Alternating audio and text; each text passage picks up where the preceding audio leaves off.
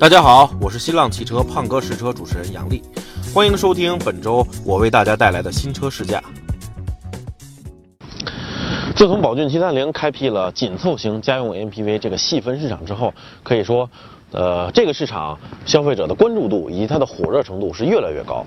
厂家自然也不会放过这个机会，一辆又一辆的新产品在进入这个细分市场。那么今天我们要给大家介绍的就是一辆准备进入这个细分市场的车型，那么它就是来自于长安的欧尚。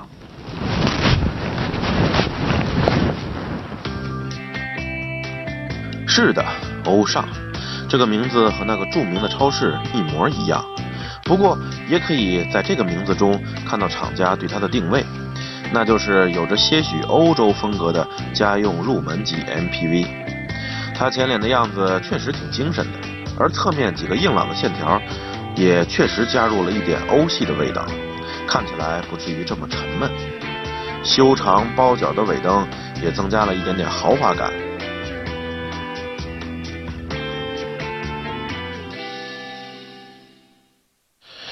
在说它的内饰配置等等之前呢，我们要明确一个啊，就是它的价格，看看在这个价格的基础上，究竟它能够给我们带来什么样实用性的配置。这款车型呢，我们试驾的是这个欧尚的最顶配车型，它的官方指导价是六万四千九。看看在这个将近六万五的这个这么一个指导价的情况下，它能给我们带来什么呢？你上车以后最明显的一个感觉就是这儿。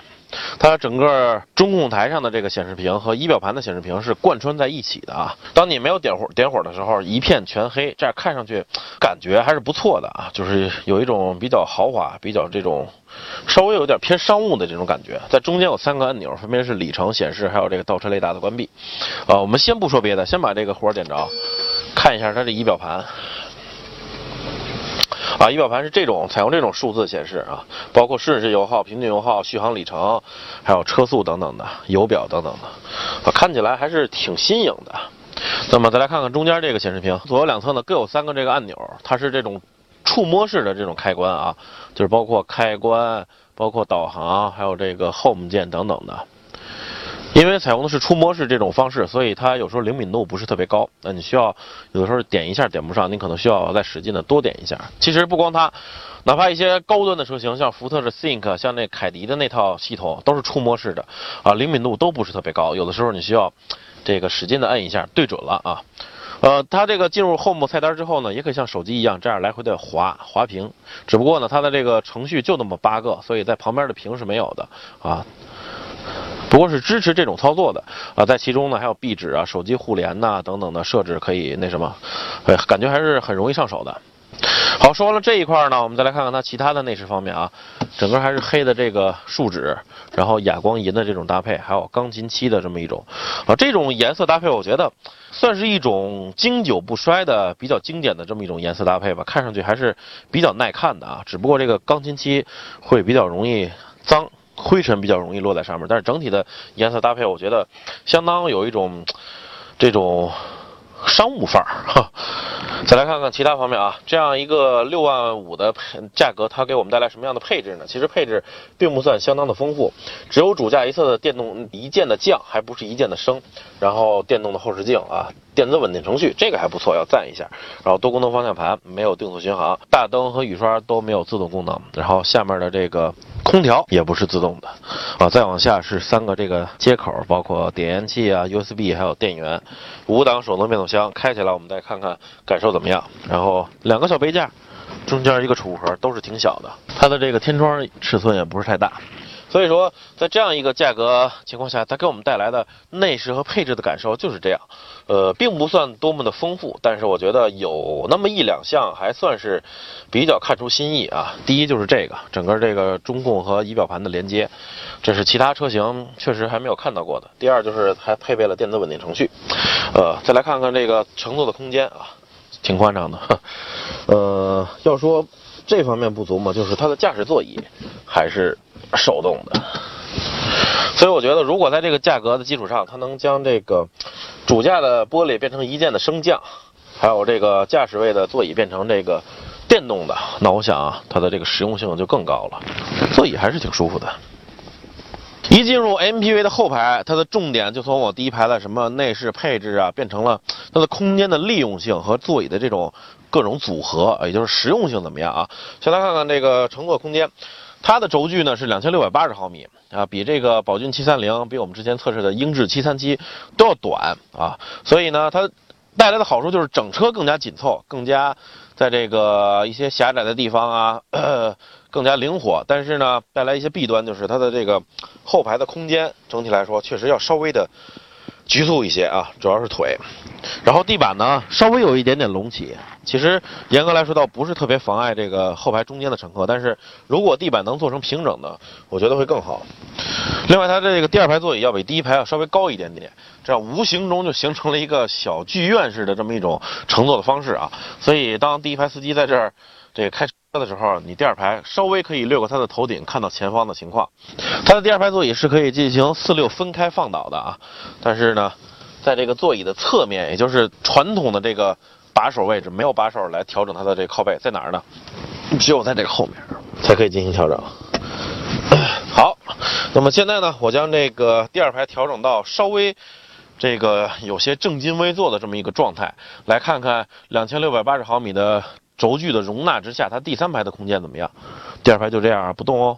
说了不动，其实还得动，因为得把座椅往前挪，我才能到第三排。哎呀，先把头枕放下去。其实呢，我应该是在右面上的，因为右面是单独的一个座椅，这样前后移动起来会更方便。但是拍摄嘛，我们就是还是按照我刚才坐的这个座位了啊。首先呢，它的这个是可以前后调整的。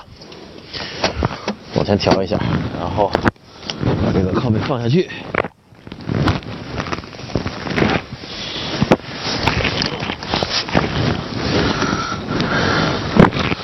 哎，一切都是我自己独立完成。好，第二排已经调整到了刚才我说的这个不动哦那个位置啊，也就是说，第二排乘客可能舒适性要稍微牺牲一点点，就是坐的稍微。往前一点，可能有点板直，但是呢，由此换来第三排的空间，腿部空间还是相当不错的。我再稍微往后一点，跟这个对齐了，啊，腿部空间还是相当不错的。您看，让我们同事给一个特写，你看，倒不是特别顶，当然前提是第二排的乘客他愿意这么正襟危坐啊。如果但凡他们稍微往后调整一下，其实也还可以啊。主要是这个第三排地板比较高，所以你的腿是这么大腿是往上。斜斜着的，如果地板能够平整一些，和第二排一样平，我想它第三排的乘坐体验就会就会更好了。呃，在这儿呢还有这个杯架，十二伏一百二十瓦的电源，你在长途这个乘坐过程当中看一些娱乐的设备啊，或者说拿一个电子设备充电，边充边看还是不错的啊。这也比较封闭，没有人打扰你啊。然后下面储物槽，右边也是啊，就少了一个电源。这个周边的。这些这些配套设施还是还是可以的，就是第三排地板有点高，再平整一些啊。不过想想看，刚才我说的是这个高度方面，地板比较高不太好。纵向方面，两千六百八十毫米的轴距，基本上三排都均匀照顾到了。我想，这个外出全家旅行，那个三排都坐满了人，应该每一排的乘客这个舒适性都还可以。说完了乘坐的空间。下面自然就要看一看这个它载物的空间啊。这欧尚的第三排是可以完全放倒的，也只是一个简单的动作，一拉这个就可以了。但是呢，它只是整体的啊，然后并不能说是分开的，像第二排一样分开的放倒。而且刚才我坐在这个第三排的时候，因为它整体座椅比较窄，两边又有这个。要容纳后车轮的这个这个轮拱的空间，所以严格来说，第三排坐两个人可能会稍微舒服一些，坐三个人就会很挤了。然后拉这个的话，将它放倒，这样的话，这个后面的储物空间就非常大了。前面坐着一家人，后面储物空间啊，你像放一个点儿，放一些大点的东西都没有问题。而且它的第二排座椅。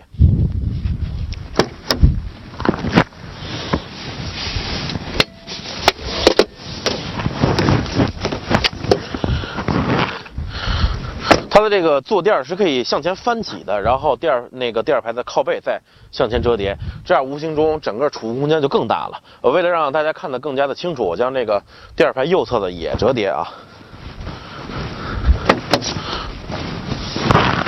也是比较简单，在坐垫下面有一个拉手，一拉然后这个坐垫就可以往前翻折了，然后一扣这个。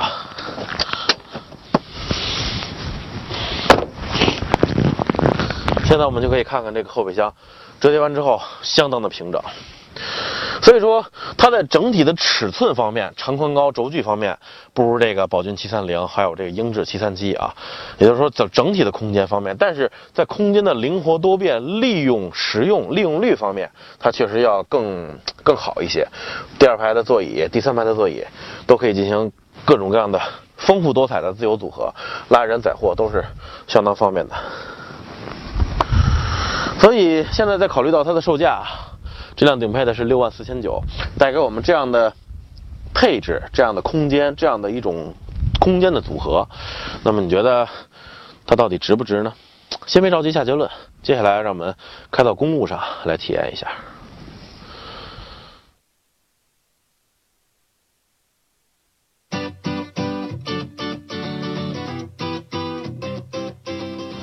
那么对于它这样一辆偏向于家用的紧凑型 MPV 来说呢，它不需要做到动力多么的澎湃强劲，操控多么的犀利，好开容易上手，各项操作都都比较轻松，这这个简便才是它所诉求的。那么它在这方面做的，我觉得还是挺不错的。先来说说它的动力啊。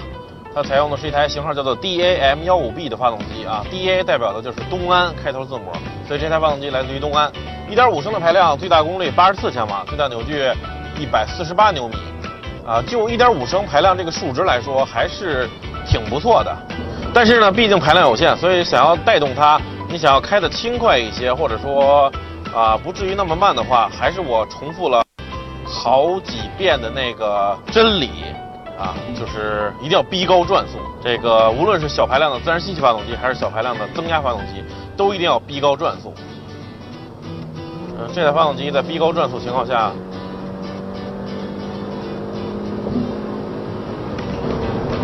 啊，其其实基本上动力也是能够满足你的使用了啊。当然，是的，到后面有一些非常的。这个细如游丝一样的动力感觉，但是它毕竟不是说让你开的多猛多快的。这台发动机它在高转速情况下，整体表现的顺畅度、顺滑度、转速的攀升啊等等的，都还是不错的。呃，但是我感觉相比于这个英致七三七的那台来自于三菱的1.5升发动机，在高转速情况下稍微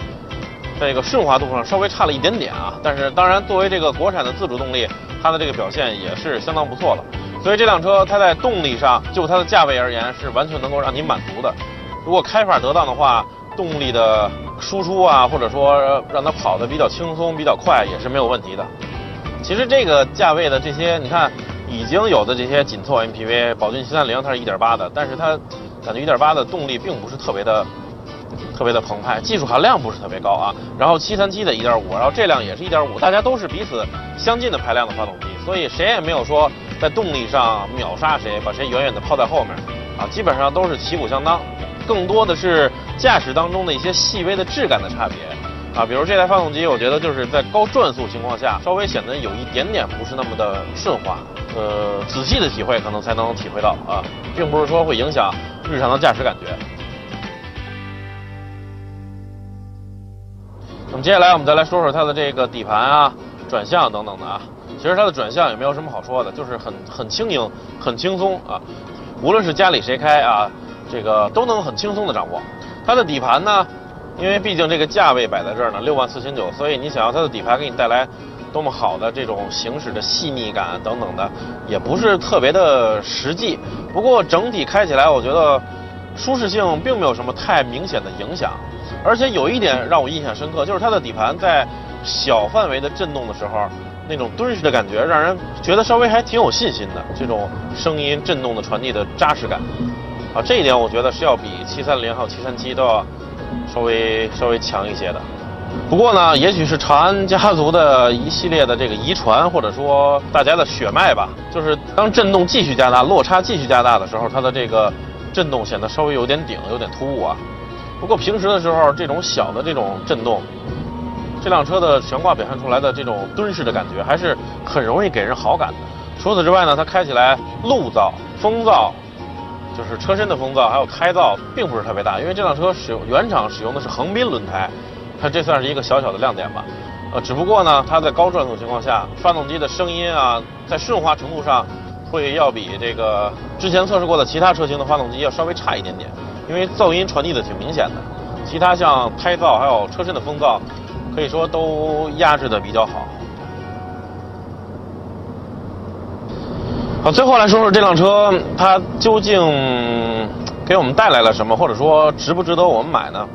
就整体的车身尺寸来看，它是不如那两个对手大啊，轴距也不长，造成的车内空间并不是那么的宽敞。但是另一方面，它在座椅的灵活性上、空间便利的组合性上，要胜过那两个对手，组合起来非常的丰富。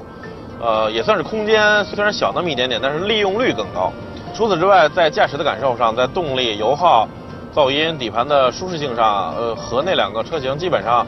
是处在同一个档次的。啊，呃，动力的输出，它的油耗，还有驾驶起来的噪音和感受等等的，呃，没有超出对手很多，也没有被对手落下很多，基本上都是在呃同一个水平线上的。所以考虑到它的售价六万四千九，我觉得在这个价格基础上，给我们带来的这些配置，这样的驾驶的感受，我觉得还是可以理解的。更何况它这辆是顶配六万四千九，如果再往下看的话，还有更经济的版本。可能才六万出头或者怎么样，所以我觉得那辆车他们的性价比就会更高了。当然，相对于这辆车来说，会少了一些豪华方面的配置。其实这辆车本身也不是特别多。如果我觉得就这辆最顶配而言，如果能增加一个驾驶座位的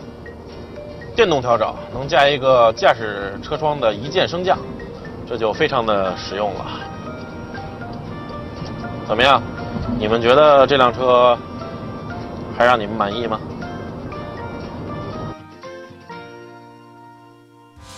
感谢大家的收听。如果大家对这款车感兴趣，欢迎下载我试试 APP 预约试驾。同时，您也可以登录新浪汽车观看胖哥试车的视频节目。我们下期见。